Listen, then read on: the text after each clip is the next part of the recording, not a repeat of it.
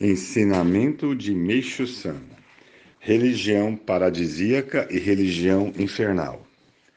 Ao escrever abertamente sobre a religião, não tenho a intenção de insultar quando digo que as religiões surgidas até hoje foram infernais, já que os fundadores das principais religiões, sem exceção, foram vítimas de diversas perseguições e martírios em sua fase inicial.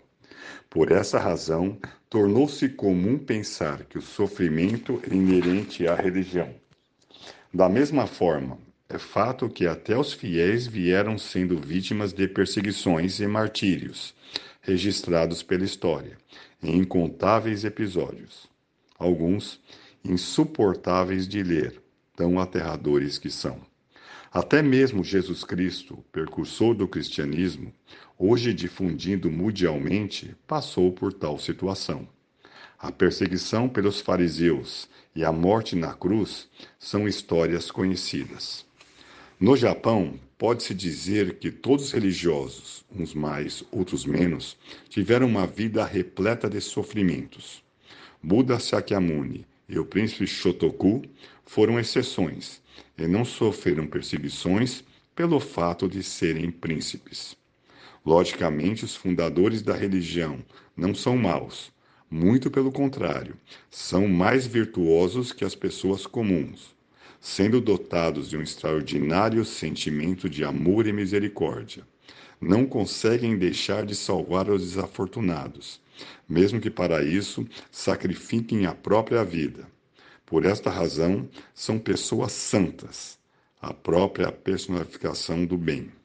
Por conseguinte, seria justo o governo e o povo reconhecerem seus esforços, agradecê-los e tratá-los com a máxima consideração.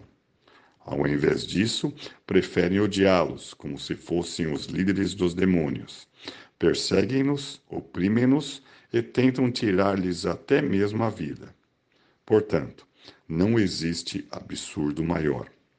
Ao analisarmos friamente, não seria mais lógico considerar como demoníacas justamente as pessoas que abdominam, torturam e tentam eliminar esses grandes virtuosos?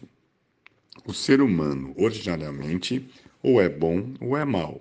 Não existe estado intermediário. Em outras palavras, ele está aliado ou a Deus ou ao demônio. Assim, é muito natural que quem abdomina a Deus, defende o ateísmo e ataca as religiões que praticam o bem, torna-se servo do demônio. Até mesmo os fundadores das religiões, hoje considerados importantes, no começo foram tratados como seres demoníacos e tenazmente perseguidos. Conforme a própria história mostra, no final, o mal foi derrotado pelo bem. As santas palavras proferidas por Jesus Cristo venciam o mundo. Em meio ao seu martírio, encerram o mesmo sentido e são de dignas de reflexão.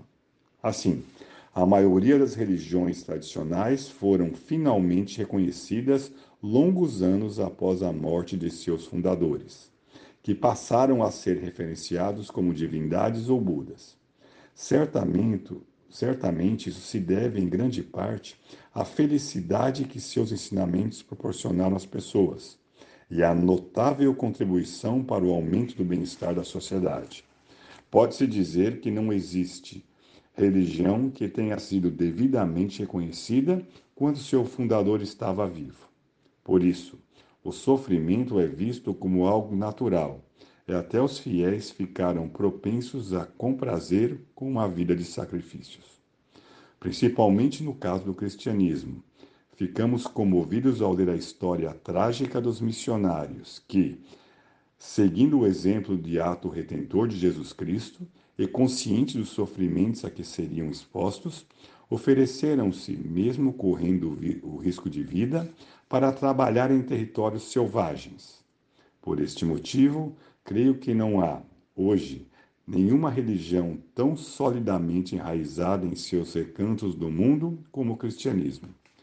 Inclusive no Japão, as conhecidas expulsão dos padres e a rebelião do Amakusa nos mostram que as perseguições aos cristãos foram todos esses sofrimentos foram causados por fatores externos. Por outro lado, não são poucas crenças que os fiéis, voluntariamente, procuram o próprio padecimento. No cristianismo, há grupos que seguem estritamente os mandamentos, os que praticam abstinência e os que se entregam à vida monástica. Da mesma forma, o islamismo, o lamismo, o taoísmo da China, bem como o brahmaísmo da Índia, caracterizam-se por considerar a abstinência como foco principal da fé. Por Meixo Sama, extraído do livro O Alicerce do Paraíso, volume 2.